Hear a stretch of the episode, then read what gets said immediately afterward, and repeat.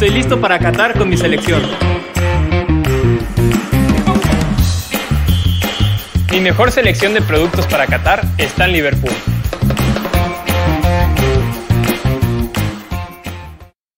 La Flor de México es una empresa comiteca que te ofrece disfrutar día a día pan de calidad con nuestro auténtico sabor, libre de conservadores, ayudando en el cuidado de tu salud. Te presentamos nuestra sucursal El Cedro, ubicada en Quinta Calle Norte Oriente, número 154, Barrio El Cedro, te brinda el pan elaborado el mismo día. Cuenta con su área de repostería, salchichonería, lácteos y también vende la materia prima con la más alta calidad para que puedas elaborar tus propios panes. Puedes visitarnos o llamarnos para pedidos especiales al 963-690-9282. La Flor de México, pan de calidad para tu familia.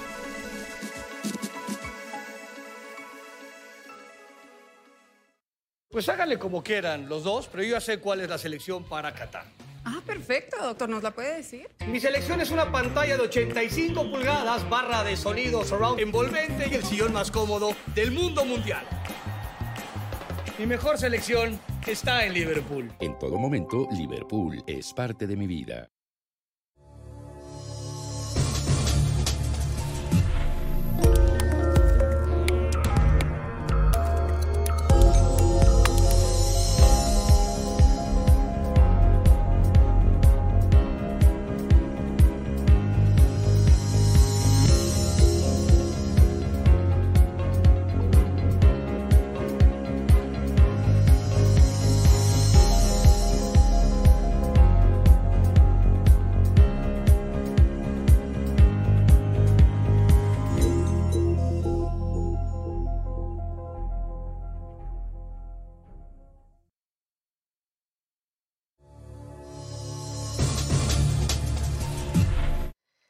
¿Qué tal? Muy buenos días. Hoy es jueves 10 de noviembre del 2022. ¿Qué tal? Su amiga Guadalupe Gordillo. Detrás de este micrófono y frente a esta cámara, aquí a través de esta plataforma digital Factory Comunicación Sin Límites, bajo la producción y dirección del ingeniero Dina Ramírez, estamos el día de hoy a través de esta plataforma, que, tal como lo dije, a través de Facebook Live y de los canales de YouTube de Guadalupe Gordillo y también Factory Comunicación Sin Límites, por supuesto. Y el día de hoy, desde la ciudad de Comitán de Domínguez, Chiapas, estamos a 14 grados Celsius.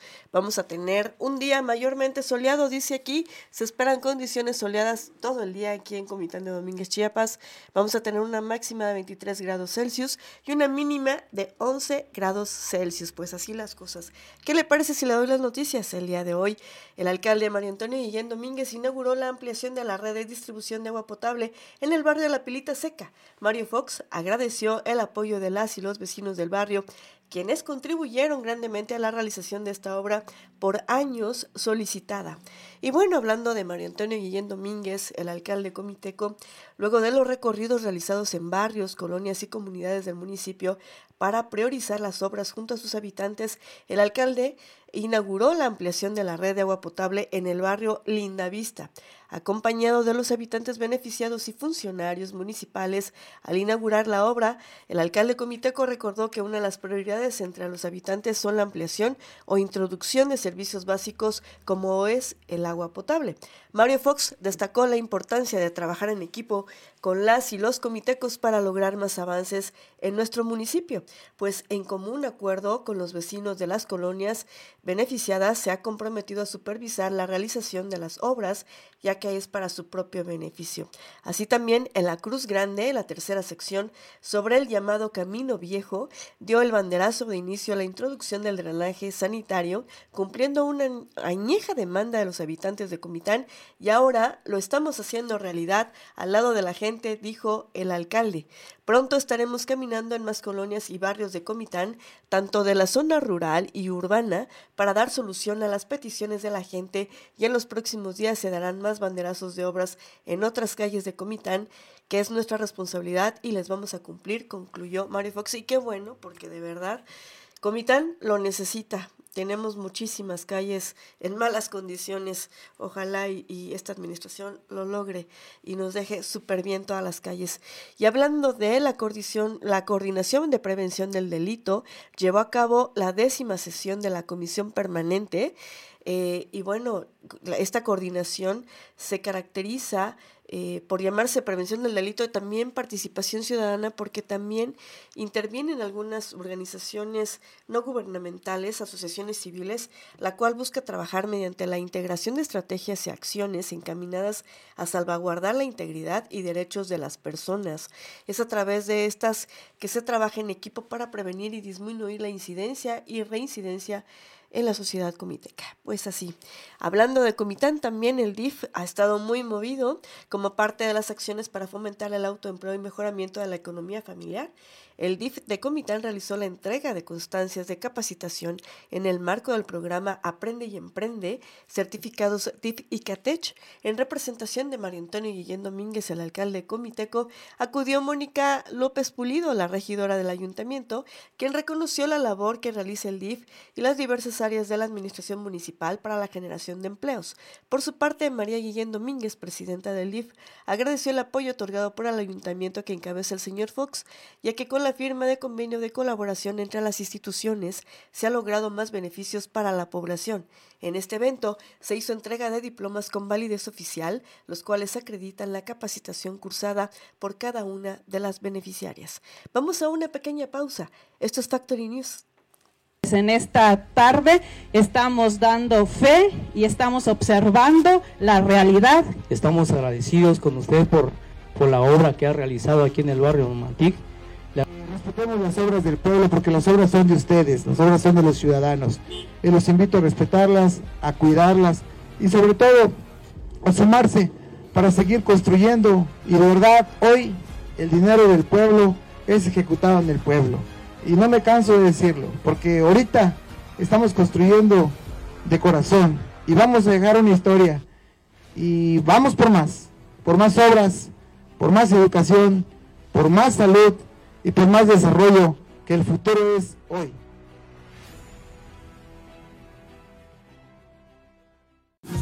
¿Y cómo ven que vienen los del INEGI para hacerme unas preguntas del censo agropecuario? Y luego, pues respondí por mis tierras. Por mis cosechas. Yo respondí por mi ganado. Por mi trabajo. Por el campo.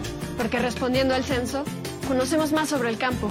Censo Agropecuario 2022. Contar lo que es importante para el campo es importante para México. Participa.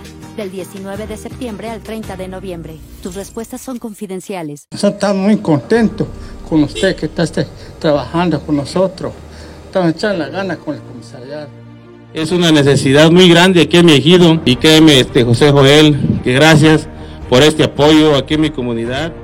Estamos para iniciar otra obra más, comisariado gracias al apoyo de todo mi ayuntamiento, regidores, regidoras, los directores de obra, supervisores, un gran equipo de trabajo, que lo que más queremos es demostrar con trabajo, con amor y cariño lo que hoy estamos emprendiendo para Señor.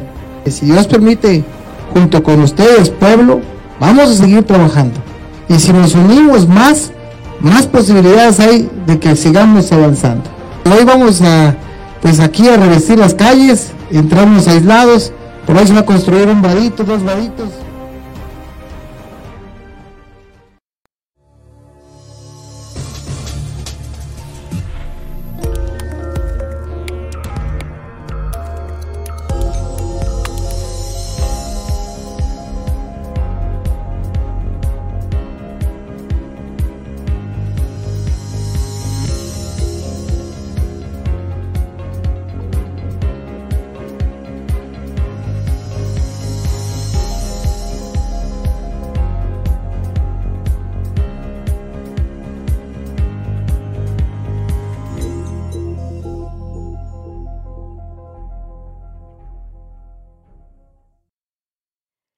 A nivel estatal, en riesgo está el programa contra la mosca del Mediterráneo. Trabajadores de la Secretaría de Agricultura y Desarrollo Rural, SADER, y Mosca del Mediterráneo, Moscamet, llevaron a cabo en el municipio de Tapachula una manifestación en la que solicitaron al gobierno federal la renovación de los vehículos de este programa que actualmente se encuentra completamente deteriorados y representan un riesgo para la seguridad.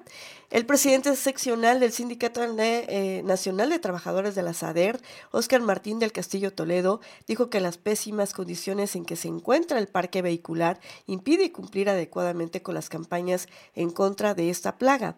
Señaló que el gobierno federal contrató a la empresa Lumo Financiera del Centro SADCB para otorgar mantenimiento correctivo y preventivo al parque vehicular, pero los inconformes mencionaron que el 70% de las unidades se encuentran deterioradas en diferentes talleres y el resto están en mal estado, incluso presentan fallas mecánicas. Esta situación pone en riesgo a los trabajadores, quienes advierten que de no atenderse a la situación podrían hacer un paro de labores y con ello se dejaría de realizar la campaña contra la mosca del Mediterráneo en toda la frontera sur. Asimismo, dio a conocer que desde el mes de enero debieron de haberles entregado el equipo de protección para hacer este trabajo sin riesgo alguno, pero hasta el momento no lo han hecho y siguen a la espera así las cosas. Y bueno, manifestantes realizan destrozos en edificios, daños materiales en tres edificios públicos, personas detenidas, crisis nerviosa en algunos sectores de la población, un vehículo quemado. Es el saldo de la manifestación que realizaron los habitantes del ejido Cuchetitlali, El Pinar, para exigir la liberación de su líder Pablo Pérez Santis, luego de los actos de vandalismo en el edificio del Palacio de Justicia, Presidencia Municipal, la unidad administrativa y la quema de un vehículo, elementos del grupo interinstitucional desalojaron a las personas, unas 500 provenientes del ejido Cuchetitlali, Cuchtitali, El Pinar. Los elementos policíacos en sus tres niveles implementaron acciones disuasivas con apoyo de químicos, escas lacrimógeno, para desalojar a los manifestantes, quienes portaban palos, piedras y utilizaron cohetones en contra de las corporaciones. Todo comenzó con una marcha, la cual partió de una tienda departamental ubicada en la parte poniente de la ciudad de San Cristóbal hasta llegar al edificio del Palacio de Justicia, zona Altos, la unidad administrativa y la presidencia municipal. En el lugar dieron lectura a un comunicado dirigido al gobierno federal en el que dieron a conocer que el detenido Pablo Pérez Santis es inocente del delito de homicidio del cual es señalado. Los manifestantes indicaron que ya no están pidiendo una mesa de diálogo con el gobierno, ahora exigen la libertad de su líder. Desde el lunes comenzó a circular que gente de Pérez Santis bloquearía las entradas y salidas de la ciudad, así como la retención de funcionarios, por lo que personal del ayuntamiento y fiscalía desalojaron sus lugares de trabajo. Mientras que en el kilómetro 46 de la carretera de la cuota San Cristóbal Tuxtla y en el crucero San Pablo de la vía San Cristóbal Comitán se presentaron desde muy temprano de este martes los elementos policíacos desplegando un dispositivo de seguridad para evitar que los inconformes cerraran las vías de comunicación Así también un helicóptero sobrevoló en la zona. El enfrentamiento entre los elementos de seguridad y los inconformes se dio a la altura de la bodega Aurrera, donde los manifestantes realizaron detonaciones de armas de fuego, lanzaron piedras, cohetes y bombas, mientras que los uniformados avanzaron lanzándoles gas lacrimógeno, logrando dispersar a la gente. Posteriormente retomaron el control en la zona donde se ubica el ayuntamiento y el Palacio de Justicia, logrando detener a nueve sujetos, que son los motonetos famosos, y asegurar cuatro motocicletas. Personal de bomberos acudió al lugar para sofocar el incendio de una camioneta también. Y bueno, tras los hechos, varias escuelas suspendieron actividades y los negocios decidieron cerrar sus puertas, estos últimos para evitar ser víctimas del vandalismo. Por su parte, la Fiscalía del Estado, a través de un comunicado, informó que derivado de los hechos vandálicos en las instalaciones del Palacio de Justicia y Unidad Administrativa, abrió carpeta de investigación contra quien o quienes resulten responsables del delito de atentados contra la paz y la integridad corporal y patrimonial de la colectividad y del Estado.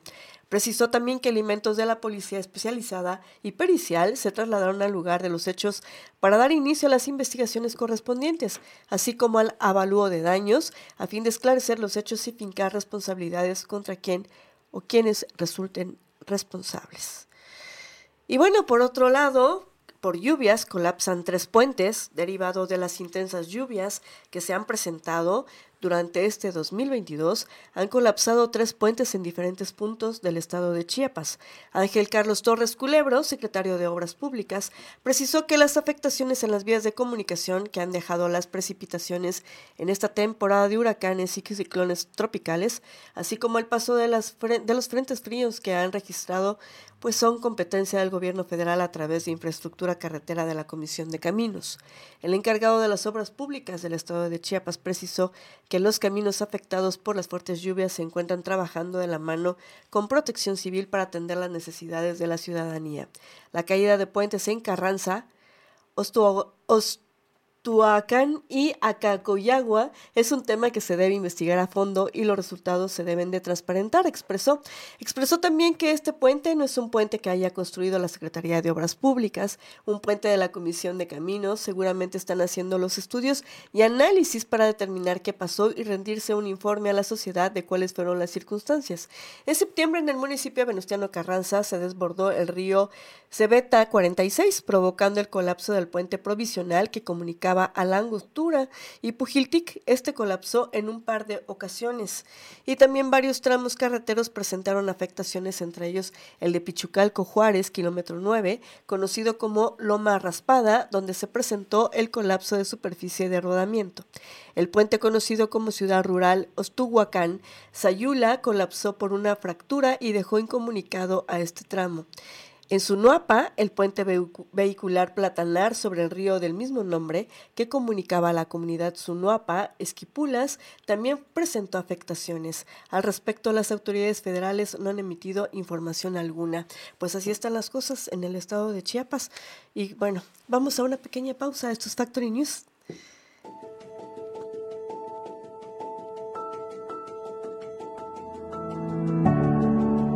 Seguimos cumpliendo con nuestras comunidades y hoy estamos aquí con mis amigos y amigas de Efraín, donde vamos a revestir todas sus calles. Va por las comunidades. Saludos amigos. Señor Fox.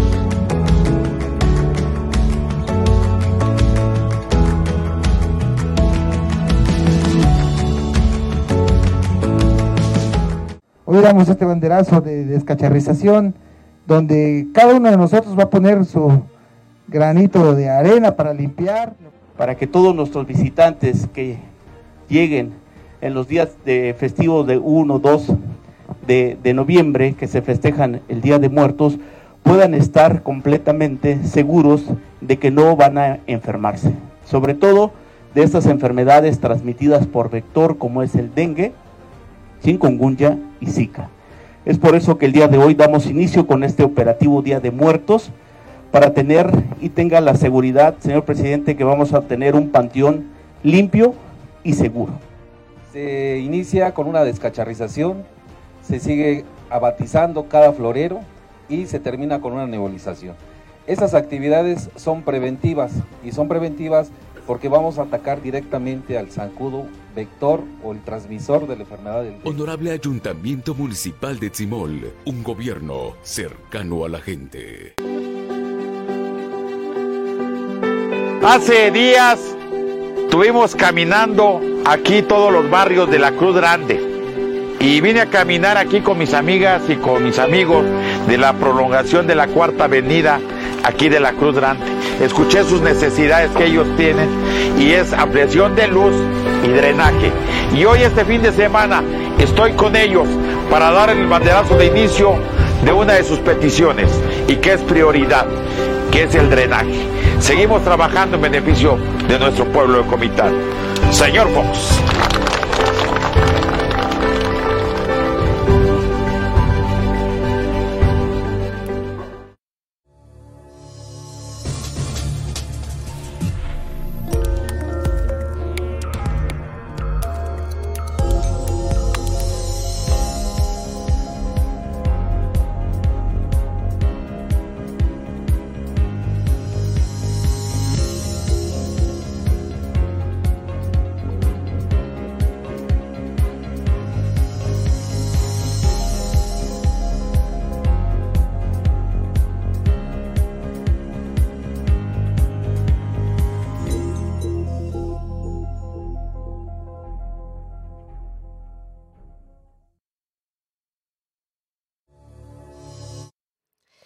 Y bueno, a nivel nacional, el clima, ¿cómo va a estar en México? Bueno, hoy 10 de noviembre el Servicio Meteorológico Nacional anunció el pronóstico del clima en México para hoy. Y bueno, eh, va a estar el Frente Frío interaccionará con una línea seca sobre el norte del territorio nacional que producirán chubascos acompañados de descargas eléctricas y posible caída de granizo en el norte de Coahuila. Se esperan temperaturas mínimas de menos 10 a menos 5 grados Celsius con heladas en zonas montañosas de Baja California, Chihuahua y Durango, así como temperaturas mínimas de menos 5 a menos 0 grados Celsius con heladas en zonas montañosas de Sonora. Asimismo, se pronostican vientos fuertes con rachas de hasta 60 kilómetros por hora y posibles tolvaneras en estados del noroeste y norte de la República.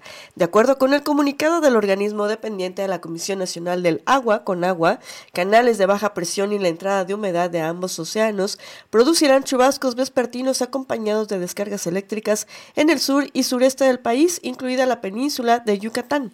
Finalmente, un sistema anticiclónico en niveles medios de la atmósfera genera ambiente caluroso y baja probabilidad de lluvias sobre entidades del occidente, centro y oriente de la República Mexicana. Y bueno, se pronostica también un ambiente cálido a caluroso en Jalisco, Michoacán, Tamaulipas, Yucatán y Campeche, con temperaturas máximas de 35 a 40 grados Celsius, así como temperaturas máximas de 30 a 35 en Sinaloa, Nayarit, Colima, Nuevo León, Guerrero, Oaxaca y Quintana Roo. Y bueno, en la Ciudad de México y Estado de México se espera el ambiente fresco. En el Valle de México se prevé hoy eh, un ambiente fresco, cielo parcialmente nublado y bancos de niebla en partes altas del norte durante el día. Pues bueno, le deseamos que tenga un muy buen día. Aquí ya le dije que vamos a tener un día caluroso el día de hoy. Y bueno, por otro lado, incrementarán recursos a programas sociales tras aprobación del PEF. El coordinador de los diputados de Morena, Ignacio Mier Velasco, se reunió este miércoles con el presidente Andrés Manuel López Obrador, con quien habló que tras la aprobación ayer del presupuesto de egresos de la Federación 2023, el PEF, incrementará los recursos para programas sociales. A través de Twitter, el legislador morenista informó del encuentro que tuvo a mediodía con el mandatario federal en Palacio Nacional, en donde dijo, hablamos del presupuesto del PEF 2023, garantizamos el incremento a los programas sociales y reiteró el saludo a los eh, cariñoso a los poblanos, también tuiteó, el diputado poblano. El intercambio entre el jefe del Ejecutivo y el diputado Mier se da un día después que en la Cámara de Diputados se aprobó en lo general el presupuesto para el siguiente año, que considera un gasto por casi 8.3 billones de pesos en San Lázaro y se decretó un receso para organizar las más de 2.500 reservas de todas las bancadas que pretenden modificar íntegro el proceso de decreto. Desde el título, los antecedentes, las consideraciones de la comisión, los cinco títulos con todos los artículos y los transitorios hasta la fecha. Y bueno, no vamos a parar hasta que todo llegue hasta las últimas instancias, advierte el papá de Abner.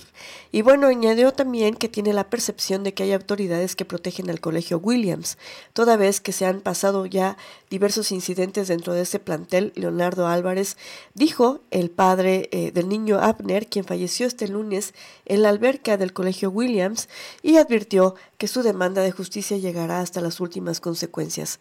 En tanto, la Fiscalía de la Ciudad de México recopila testimonios de testigos y revisa los videos de la escuela para deslindar las responsabilidades. El padre del menor de seis años exigió a las autoridades capitalinas esclarecer la muerte de su hijo y no dejar cabos sueltos. Pidió también que los responsables paguen por los hechos y que la escuela sea clausurada. Leonardo precisó que la denuncia que presentaron ante la Fiscalía de la Ciudad de México fue contra quien resulte responsable de los hechos, por lo que corresponderá al Ministerio Público determinar a quién les imputa el delito. En tanto, el Colegio Williams entregó a la Fiscalía de la Ciudad de México los videos de las cámaras de videovigilancia de las zonas de albercas, mientras que el Ministerio Público tomó los testimonios de algunos profesores. La institución capitalina investiga como homicidio culposo por otras causas del deceso de Abner. Personal de la Coordinación General de Investigación Forense y Servicios Periciales experto en fotografía, criminalística, química y seguridad industrial Efectuó diversas diligencias en el sitio para esclarecer el caso. De acuerdo con la denuncia, el menor perdió la vida en la zona de la alberca del plantel educativo. Las autoridades escolares lo trasladaron a un hospital donde se informó a sus familiares que ya no contaba con signos vitales, pero dos horas después de haber fallecido. Así las cosas. Y bueno, al final a nivel internacional, Canadá y Estados Unidos necesitan a México, expresó, eh, y no a China, expresó Carlos Slim. Y bueno, el empresario percibe una nación bollante con crecimiento sostenido y oportunidad de empleo. Además de finanzas públicas sanas para el fin de sexenio, la única forma en la que Estados Unidos y Canadá puedan producir con el mismo costo de China no se da más que a través de México y por lo que esto será un impulso muy importante para la economía nacional, aseguró el empresario Carlos Slim Elú. Y bueno, previo a la firma del convenio de colaboración entre la Suprema Corte de Justicia de la Nación y la Universidad Nacional Autónoma de México, el empresario comentó lo que se viene en los próximos años está combinado con el Tratado de Libre Comercio que es importante. La necesidad de Estados Unidos y de Canadá de producir internamente es grande, pero para tener los costos que tienen con China, no se dan más que con México y mejores. El presidente honorario vitalicio del Grupo Carso entregó 600 becas a estudiantes de la de Derecho y dijo a los estudiantes que ahora lo que yo veo para todos ustedes es un México bollante con crecimiento sostenido, con muchas oportunidades de generación de empleo y actividades económicas. Indicó también que en el corto plazo, si no es que ya está ocurriendo, es que muchas empresas se van a querer instalar aquí en México para exportar a Estados Unidos, lo que será una nueva oportunidad para nuestro país. Por otro lado, las finanzas públicas están sanas y van a quedar sanas hasta el fin de este gobierno. Eso importante, señaló. Carlos Slim también mencionó que el petróleo es fundamental para la economía nacional y nos ayuda, pero también nos ayuda a equivocarnos. Ya México está aumentando mucho la producción, que se cayó en 3 millones 200 mil barriles. Lo que quiero subrayar, dijo, es que el mundo que les va a tocar vivir será de mucho trabajo, inversión y actividad.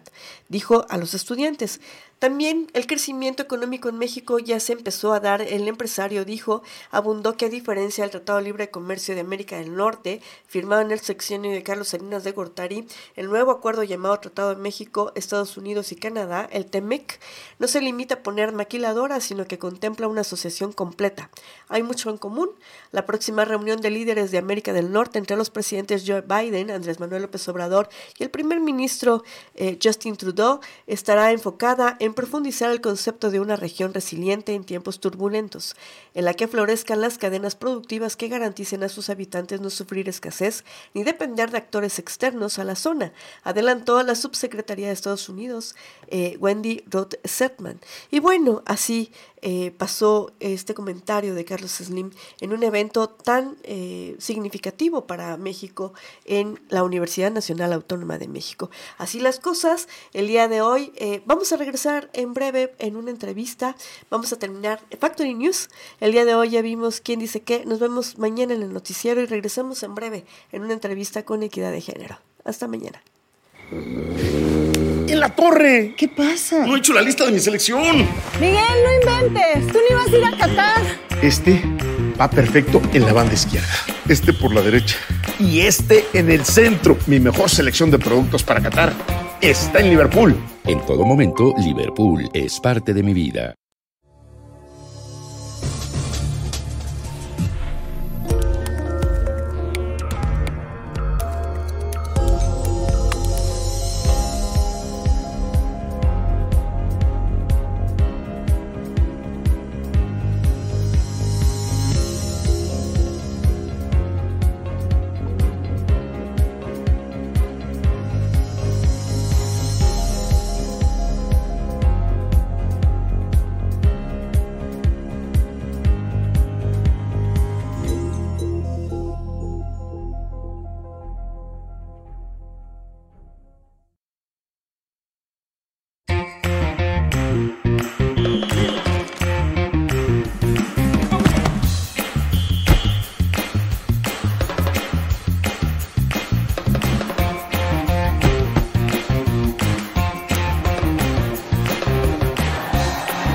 Selección de productos para Qatar está en Liverpool.